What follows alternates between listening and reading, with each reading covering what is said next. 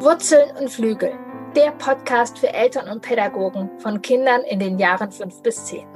Mein Name ist Kirin Doritzbacher. Ich bin Eltern-, Familien- und Paarberaterin, Ergotherapeutin und Mutter von drei Kindern. Schule, Alltag, Freunde und Konflikte, das alles wird hier Thema sein. Mein Ziel ist es, dich darin zu bestärken, diese spannende Zeit, die sogenannte Wackelzahnpubertät, in vollen Zügen zu genießen. Es ist eine tolle Zeit, in der dein Kind zwischen Wurzeln und Flügel über sich hinauswächst. Ja, hallo. Ich freue mich total, dass du wieder zuhörst. Heute habe ich Annika Röthers. Sie ist Diplompsychologin und vieles mehr. Ähm, ich habe schon festgestellt, sie hat eine ähnliche Leidenschaft wie ich, Weiterbildung und Fortbildung und sie ist Mutter von zwei Kindern. Was ich sehr mag, auch sie, sie schreibt, sie ist für Eltern und andere Führungskräfte. Denn ja, es geht auch um Führung in unserer Familie und wo ich mich auch sehr verbunden fühle, es ist Haltung vor Handlung. Es geht um die Haltung. Heute treffen wir uns zum Thema Resilienz. Da ist sie Expertin, da ist sie weiter und fortgebildet. Und ähm, ja, wenn du bis zum Ende hörst, dann, dann erfährst du, wie du dein Kind auch gerade jetzt in dem Alter zwischen fünf und zehn in der jetzigen Situation bestärken kannst, das psychische Immunsystem sozusagen ja unterstützen kannst, um ja das Beste aus dieser Zeit rauszuholen. Ich freue mich total und ja, dass du da bist. Und meine erste Frage wäre, was ist Resilienz und wie bist du darauf gekommen, dass das zu dir passt? Oder warum ist das ein Thema von dir? Ja, erstmal vielen herzlichen Dank für die Einladung. Ich freue mich sehr, dass ich hier sein darf. Ähm, ja, und du hast eben schon gesagt, diese Liebe zur Fort- und Weiterbildung, die uns da eint, die hat mich tatsächlich irgendwann zum Thema Resilienz auch gebracht. Ähm, Resilienz ist ja eigentlich der Fachbegriff für diese psychische Widerstandsfähigkeit oder wie man so schön sagt, das Immunsystem der Seele. Und das setzt genau da an, wo ich als ähm, Psychologin, ich bin ja keine approbierte psychologische Psychotherapeutin, ähm, wo ich also als Psychologin arbeite, nämlich mit Menschen, die ja im weitesten Sinne gesund sind. So hundertprozentig gesund zu sein, ähm, fit und so voller Kraft, so fühlen wir uns nicht den ganzen Tag lang und auch nicht tagelang und das ist auch ganz okay. Gesundheit ist ja kein fixer Zustand, sondern es ist eher so ein, ein Prozess. Wir befinden uns die meiste Zeit unseres Lebens irgendwo auf diesem großen Kontinuum zwischen Gesundheit und Krankheit. Ja, und während so die Psychopathologie, also die Lehre von der psychischen Krankheit, tatsächlich erst dann ansetzt, wenn ein Mensch wirklich Leidensdruck hat und psychisch krank ist, ähm, setzt das Thema Resilienz, also das Thema auch der psychischen Widerstandsfähigkeit sehr viel früher an. Also über die Stärkung von diesem Immunsystem der Seele, von dieser psychischen Widerstandsfähigkeit, ähm, kann ich quasi als Psychologin mit Menschen arbeiten, die sagen, naja, mir geht's im eigentlich geht's mir gut. Ich habe nur so ein bisschen die Sorge, wenn die Belastungen so weitergehen, dann halte ich das vielleicht nicht mehr lange aus. Und als Resilienztrainerin kann ich sagen, okay, pass auf, wir können uns anschauen, wie kannst du dich stabilisieren, was kannst du jetzt für dich tun und gleichzeitig gucken wir uns natürlich an, was sind für Belastungsfaktoren dabei und wie kann man die entweder verändern oder eben auch loslassen, ne, damit eben die, diese andauernde Belastung nicht bleibt. Und du hast am Anfang so was Schönes gesagt, gerade in der jetzigen Situation, das ist ja, die Erfahrung mache ich auch, eine Belastung, die anhält und bald jetzt schon ein ganzes Jahr anhält. Und das ist etwas, was äh, ja die meisten von uns vorher nicht kannten. Und das ist auch durchaus gut so. Aber ich glaube auch deswegen ist das Thema Resilienz gerade so in aller Munde. Ne? Alle merken, okay, lange kann das nicht mehr so weitergehen. Und es wäre cool, wenn ich jetzt irgendwas an die Hand bekäme, was ich da für mich oder auch für meine Kinder tun kann. Ja, genau, ja, super. Das ist genau darum geht es, glaube ich, dass, dass wir jetzt hier anknüpfen können. Und ähm, Genau, ich habe dich auch eingeladen sozusagen, weil ich in meinem Umfeld äh, und mit Familien, mit denen ich zusammenarbeite, gerade sehr oft diese Frage bekomme. Und jetzt auch, wie du sagst, es ist schon echt eine Weile und die, die Sorge sozusagen ist, was brauchen meine Kinder? Was brauchen die? Wie kann ich sie ja sozusagen ja gestärkt daraus bekommen sozusagen oder dass sie da wieder aufstehen können, dass sie ja dieses diese Kraft haben. Ja, Ja, das ist eine total wichtige Frage, die wir uns auch jetzt gerade alle stellen sollten. Ganz häufig ähm, geht es ja so ein bisschen von dem Punkt aus, was fehlt meinem Kind.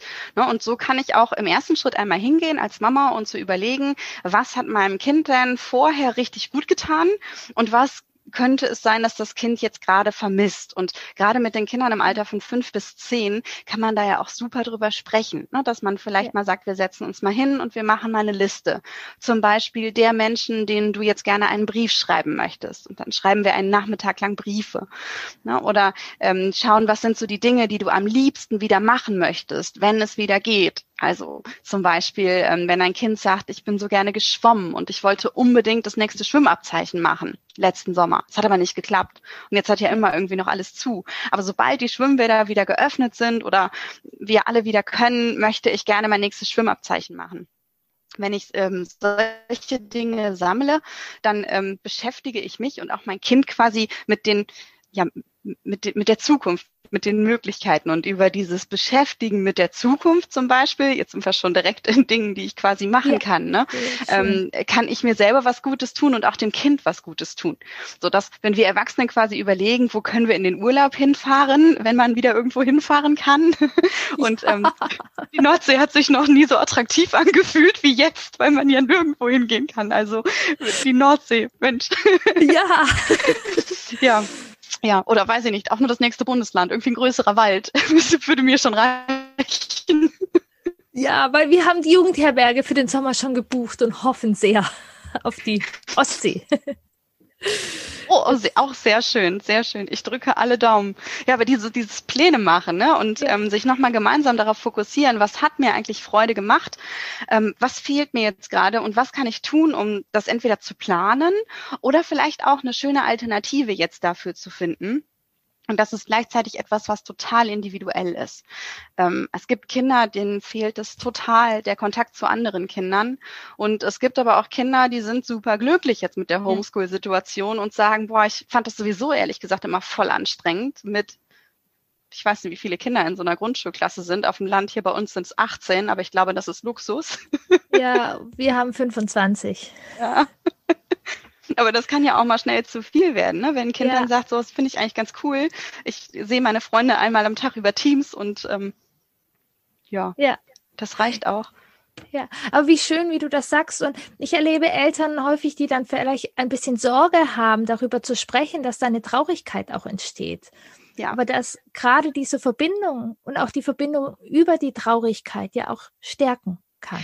Unbedingt, ja, das ist tatsächlich ganz wichtig, dass diese, ähm, ähm, diese vermeintlich schlechten Gefühle, weil wir in unserer Gesellschaft davon ausgehen, Traurigkeit ist nicht gut, Wut ist total anstrengend und deswegen kann die ja gar nicht gut sein. Es gibt so, ja, wir nennen sie auch manchmal die negativen Gefühle, ähm, dass wir Eltern uns dann Mühe geben, gerade in einer Situation wie jetzt, zu sagen, okay, wir machen alles, damit die gar nicht kommen. Ne? Also quasi den großen Teppich einmal hoch, Gefühle drunter und dann machen wir den Teppich wieder zu und die hat es nie gegeben. Genau. Das ja. ist aber überhaupt nicht gut, ne? wenn wir wir ähm, was Schlechtes nicht denken wollen, dann ähm, kommt es erst recht. Ja, und vermeintlich negative Gefühle wegschieben löst die ja nicht. Im Gegenteil, die ja werden quasi im Hintergrund gefühlt noch stärker und überfallen uns dann in Momenten, in denen wir das überhaupt nicht gebrauchen können. Und das geht nicht nur uns Erwachsenen so, sondern natürlich auch den Kindern. Und Vielleicht hast du das auch in letzter Zeit schon mal erlebt, dass du eigentlich einen schönen Tag hattest mit deinem Kind und dann geht's aber abends in Richtung Bett und plötzlich eskaliert das Kind äh, volle Möhre und du denkst, wo kommt denn das jetzt her? Völlig aus heiterem Himmel. Das kann tatsächlich so ein Gefühl sein, dass das Kind eben vielleicht nicht darüber sprechen könnte, was es gerade traurig macht. Und deswegen ist es ganz wichtig, dass wir auch diese vermeintlich negativen Gefühle, denn auch die sind gut für uns, die, ähm, die sind wichtig für uns, dass wir über die sprechen und auch mit unseren Kindern sprechen. Und sei es so, dass wir sie nur ansprechen, um einfach zu sagen, die sind da und das ist okay, dass sie da sind. Also zum Beispiel, du bist traurig, dass du gerade Oma und Opa nicht sehen kannst, weil die sind Risikogruppe und leider in einem Alter, dass wir uns mit denen jetzt nicht treffen sollten und das schon ziemlich lange nicht. Das verstehe ich. Das macht mich auch traurig. Und das ja. ist jetzt gerade so und da sind wir zusammen, da sind wir nicht alleine. Also über dieses, ja. ne, das, das geht mir auch Die so Verbindung. wie dir. Die ja. Verbindung, genau. Und dieses, das Gefühl ernst nehmen und sagen, das darf auch da sein. Und da dürfen wir jetzt auch mal alle zusammen richtig traurig sein. Ähm, wichtig ist allerdings auch, so ein, so ein Gefühl der Traurigkeit ist niemals größer als wir als Personen. Also wir können ganz bewusst entscheiden, wir machen dieser Traurigkeit jetzt die Tür auf und wir geben ihr einen bestimmten Raum. In zum Beispiel, ich mag ganz gerne die Arbeit mit so dem Gedankenhaus. Ne? Wir haben so ein Haus im Kopf und da hat zum Beispiel jedes Gefühl so seine Tür. Und der Traurigkeit können wir ganz bewusst die Tür aufmachen. Wir können ihr vielleicht sogar einen Raum schön einrichten und dann aber auch sagen, okay, und die ist jetzt da, die wohnt jetzt auch hier, aber wir verbringen nicht unsere ganze Zeit im Raum von der Traurigkeit, sondern wir gehen da halt auch mal raus und machen auch andere Dinge in anderen Räumen. Ja, und meine Erfahrung gerade bei den Kindern ist es ja auch, wenn wir diesen Gefühlen den Raum geben und sozusagen diese Welle nehmen, dann brauchen wir gar nicht so die Sorge zu haben, da drin zu stecken, mhm. sondern wenn das einfach so ein, ein Miteinander und was du auch vorher gesagt hast, das ist mir auch immer in meiner Arbeit so wichtig, diese Gefühle, das, das ist auch eine Landkarte, die wir kennenlernen dürfen schwierig ist es, wenn wir alleine sind mit den Gefühlen. Wenn sozusagen das Kind ja auch das Gefühl hat, die Traurigkeit uns nicht sagen zu dürfen. So. Genau. Und dann diese Verbindung darüber. Also das finde ich jetzt nochmal einen ganz wertvollen ja. Hinweis auch. Ja, ich, ich kann das sozusagen auch aus eigener Erfahrung sagen. Das ist, also wir haben hier auch immer wieder Momente, wo wir wirklich zusammensitzen und weinen. Im ersten Lockdown war es, weil die Bundesligaspiele ausgefallen sind oder auch hier Punkte und die verbinden uns. Und dann, genau wie du dann sagst, und dann können wir gucken, auf was wir uns freuen können und was wir auch jetzt machen können. Also so, die Gefühle dürfen da sein und dann kann es weitergehen. Ja, das mit dem Fußballspiel ist ja ähm, ganz spannende Sache, ne? Das hat ja ganz viele getroffen und da sind wir auch, finde ich, auch direkt wieder bei den Kindern in dem Alter. Ähm, ne, denn im Alter von fünf bis zehn, da denkt man als Eltern oft, ja gut, die sind jetzt irgendwie keine drei mehr, die haben ihre Gefühle auch die meiste Zeit etwas besser im Griff ja auch noch nicht so in der Pubertät, Pubertät, da wird's ja vielleicht noch mal viel schlimmer, aber so jetzt gerade geht's ja auf jeden Fall besser als mit drei. Ähm, und gleichzeitig werden die Kinder trotzdem immer mal wieder von ihren Gefühlen sehr überwältigt. Und auch fünf- bis zehnjährige Kinder sind Kinder, die sind nicht volljährig und es ist unser Job als Eltern, diese Gefühle aufzufangen und denen Raum zu geben und eben auch unseren Kindern zu zeigen, wie man mit diesen Gefühlen umgehen kann. Das finde ich auch nochmal ganz wichtig, genau. Und vor allem, was bei den Kindern ja auch, dass da nochmal eine gewisse Kognition dazu kommt. Und die trotzdem, die, oder gerade jetzt in der Situation, das kognitiv zu begreifen, sehen wir ja gerade auch in der Erwachsenenwelt, ist das überaus schwierig. Ja. Und das ist da, und da gibt's halt auch so einen großen Spalt in dem Alter öfters noch, wo ja. dann, dann die Gefühle überschwappen sozusagen und dass es eben ganz wichtig ist und dass wir aber auch tolle Fähigkeiten in dem Alter haben, weil genau das, was du beschreibst, das finde ich macht furchtbarlich viel Spaß in dem Alter mit den Kindern. Dass Auf jeden Fall. Und auch dieses, wenn das Kognitive jetzt immer mehr wird, ähm, äh, du sagst eben so schön, es fällt uns Erwachsenen ja schon schwer es ist ja auch gefühlt eine Situation, ähm, also ich würde sogar noch einen Schritt weitergehen und sagen, es ist unmöglich, diese Situation aktuell kognitiv zu durchdenken. Also heutiger ja. Wissensstand Anfang Februar 2021 ist ein völlig anderer als März 2020 und trotzdem reicht der noch gar nicht aus, um abzuschätzen, was die nächsten zwei, drei Jahre noch passiert. Also ne, ja. wir, wir können heute Prognosen machen und werden vielleicht in drei Jahren darüber lachen. Hoffentlich. Hoffentlich.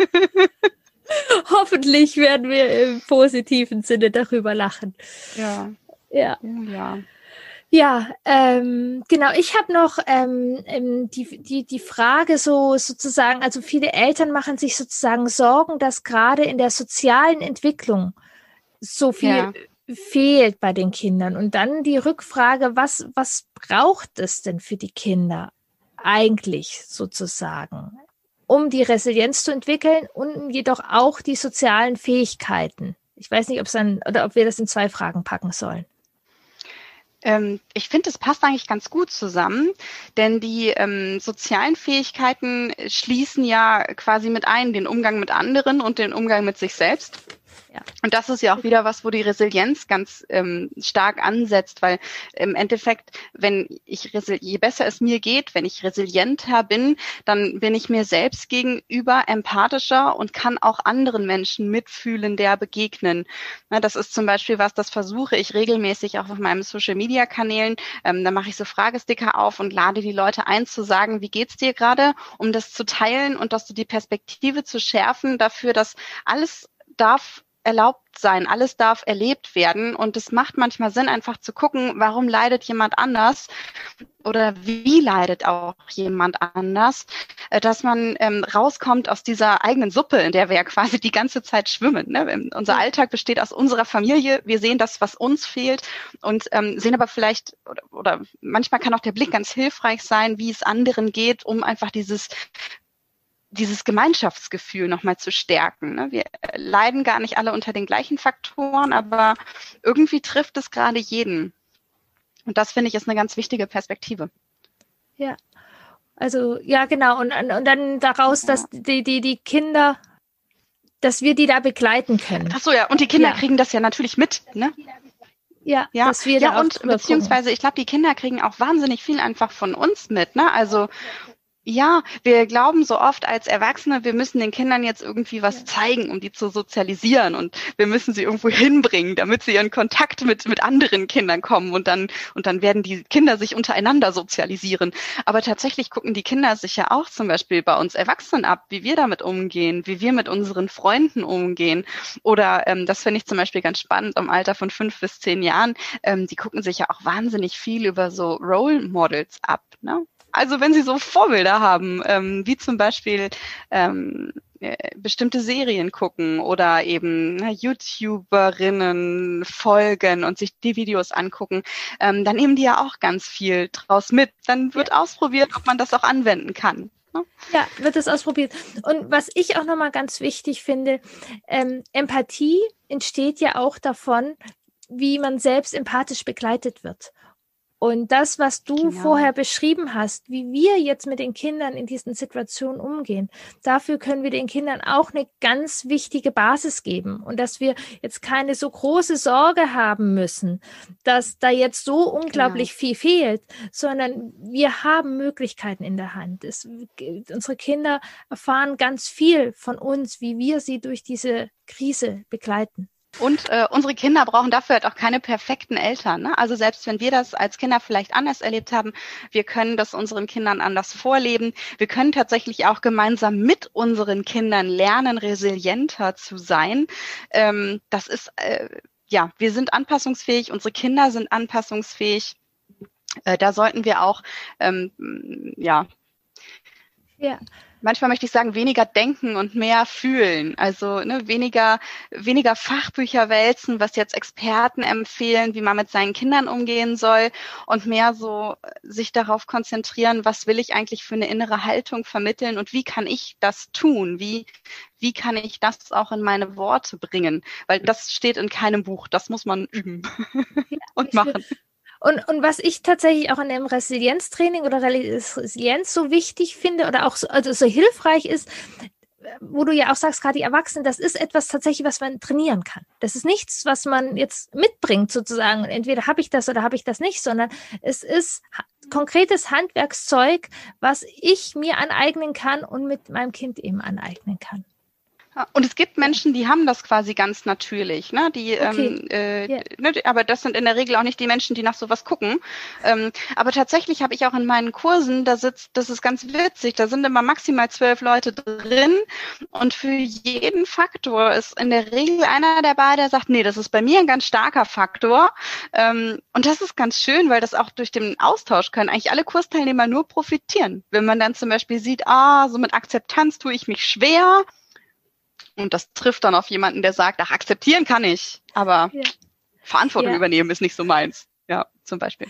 Ja, wie schön. Also das ist auch absolut meine Erfahrung, dass Gruppe und Austausch gut tut. Und das hast du ja auch vorher schon ähm, ähm, erwähnt, dass ja, Austausch ist nicht so möglich, wie es vielleicht für, vor einem Jahr für uns ähm, üblich war.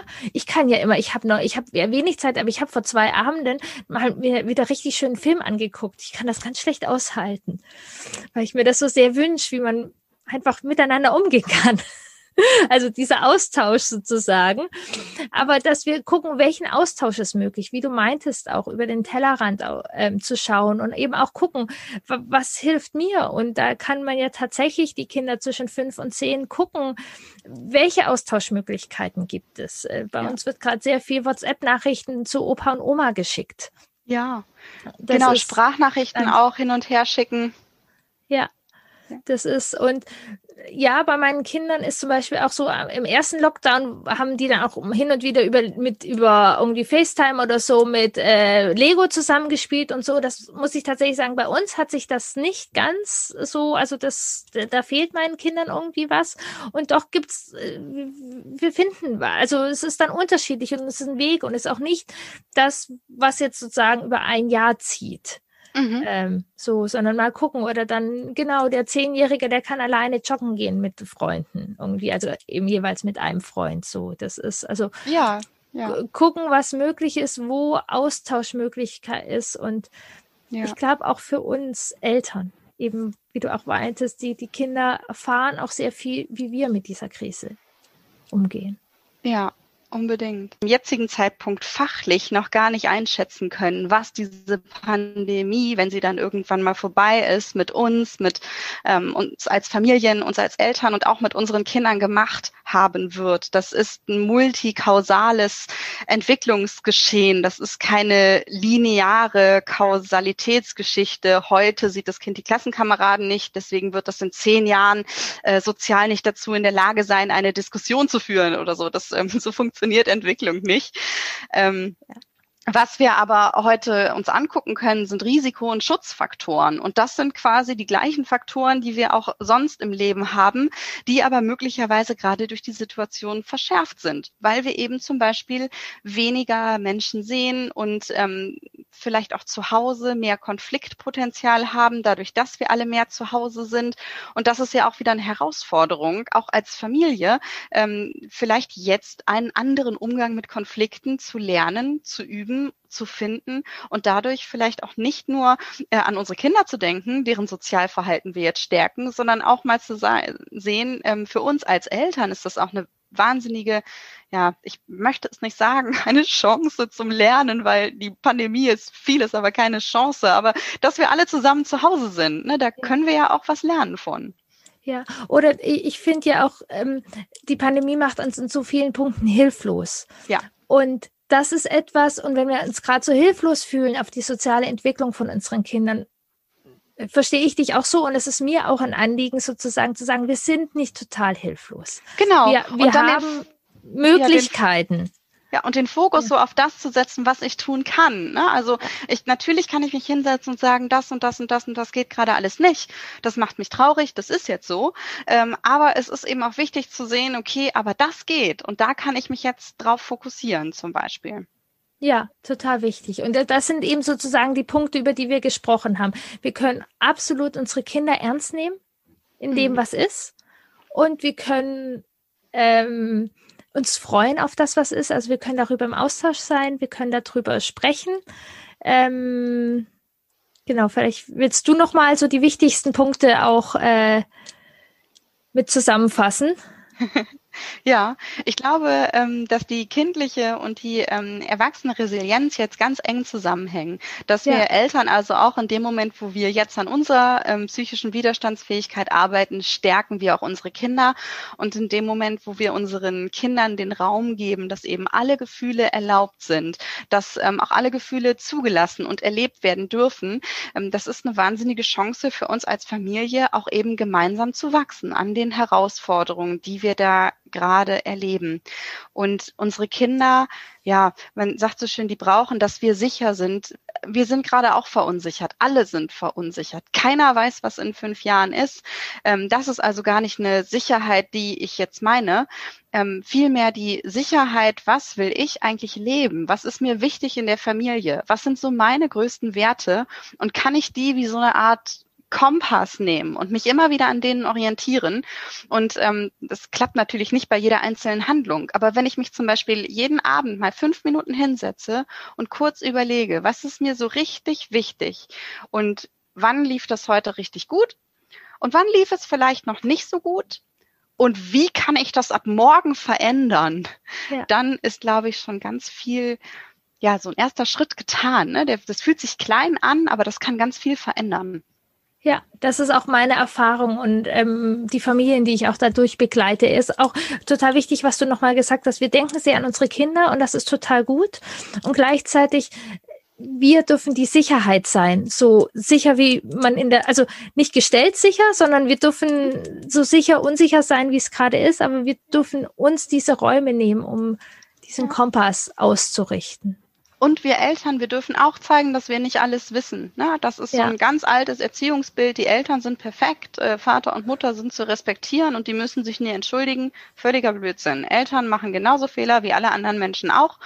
Und unsere Kinder lernen viel mehr von uns, wenn wir denen sagen, oh, das war falsch, Entschuldigung, als wenn wir auch noch versuchen, die Fehler zu rechtfertigen. Ja, das kostet noch mehr Kraft, ja, dass wir die Verantwortung für die, die, die Sachen übernehmen können, die, ja. so laufen. Und mir ist da immer ganz wichtig, auch warm. Also ich finde, auch da leben wir unseren Kindern vor, wie, dass man auch sich gegenüber warm mit Fehlern umgehen kann. Oh ja, das schöne Selbstmitgefühl gehört ja. auch mit dazu.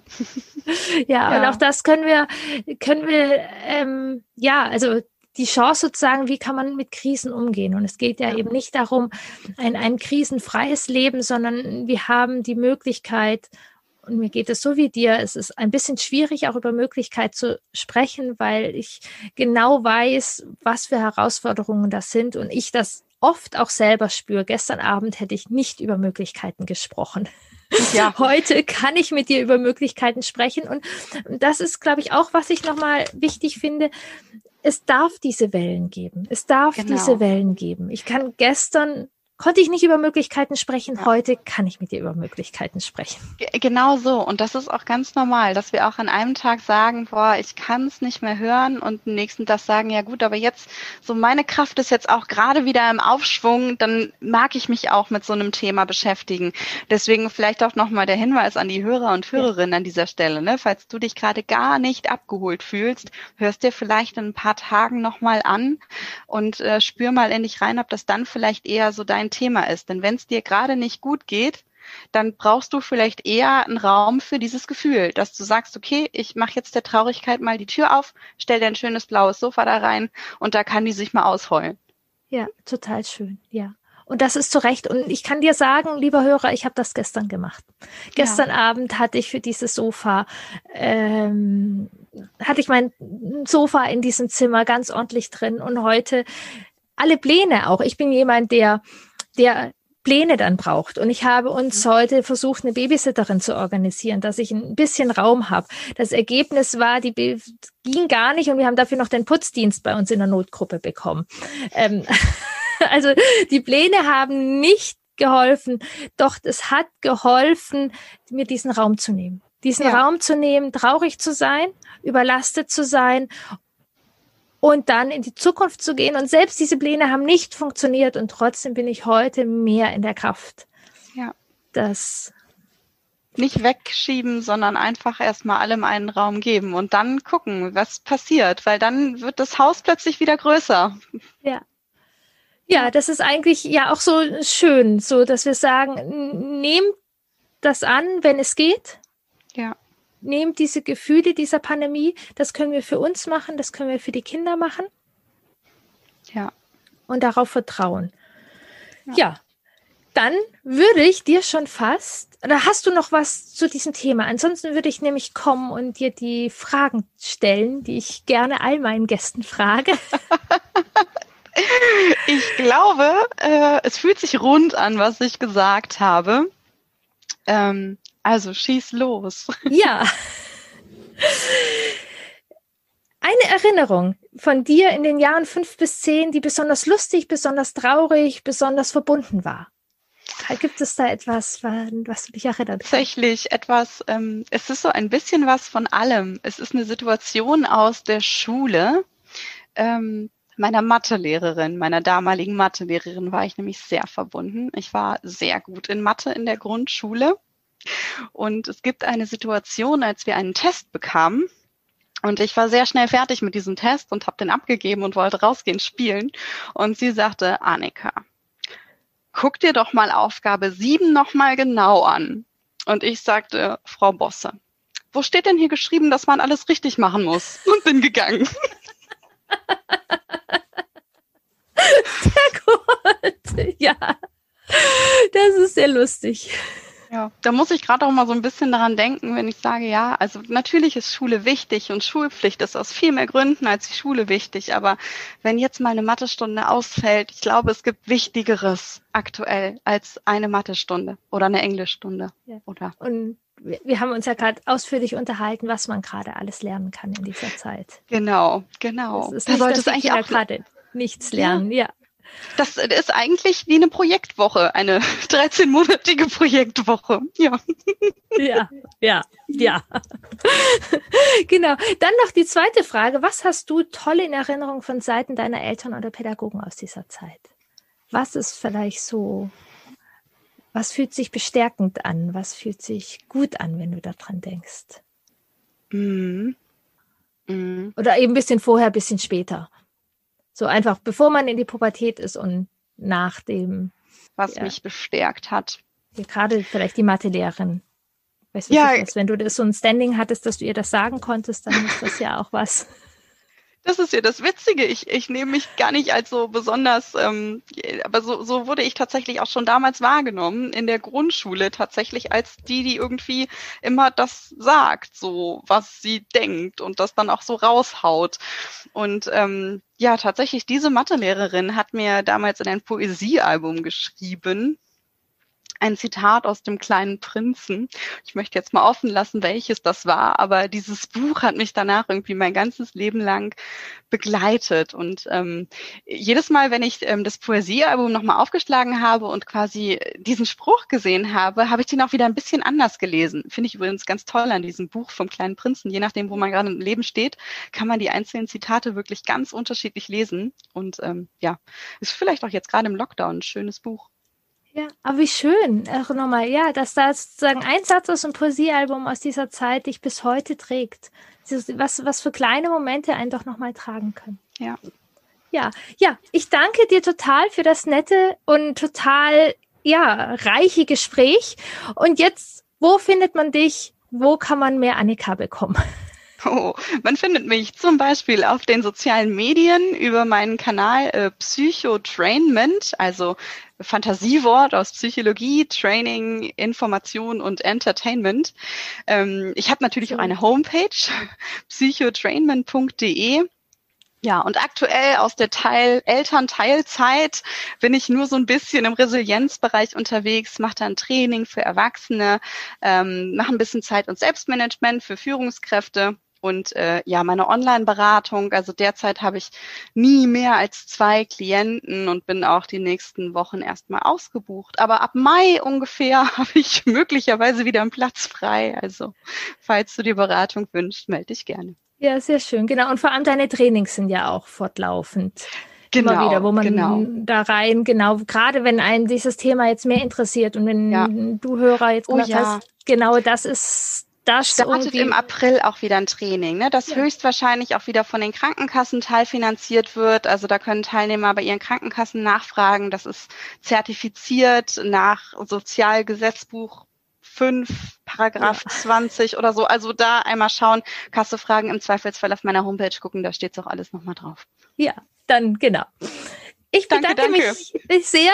Und du, lieber Hörer, ja, ich freue mich total, wenn du ähm, genau von dem Podcast erzählst. Wir sind hier noch neu. Erzähl gerne weiter, empfehle ihn weiter, bewerte ihn, abonniere ihn. Ähm, und wenn du noch mehr von meiner Arbeit wissen willst, ich bin auch auf Insta und Facebook äh, unterwegs. Ähm, wo es auch immer wieder einen Einblick in meinen Alltag gibt und natürlich auf fachliche ähm, ja, Inspirationen. Und wenn du eben gerade auch jetzt in dieser Zeit Konflikte mit deinem ähm, Kind zwischen fünf und zehn hast, habe ich ein kostenfreies Hörbuch, vier Schritte, Konflikte in Verbindung zu lösen, wo ich dich nochmal an die Hand nehme, diese vier Schritte gemeinsam mit deinem Kind zu gehen. Kannst du an all meinen sozialen Netzwerkpunkten gibt, ja, sonst schreibst du mir, wenn du es nicht findest. Viel Spaß, bis zum nächsten Mal.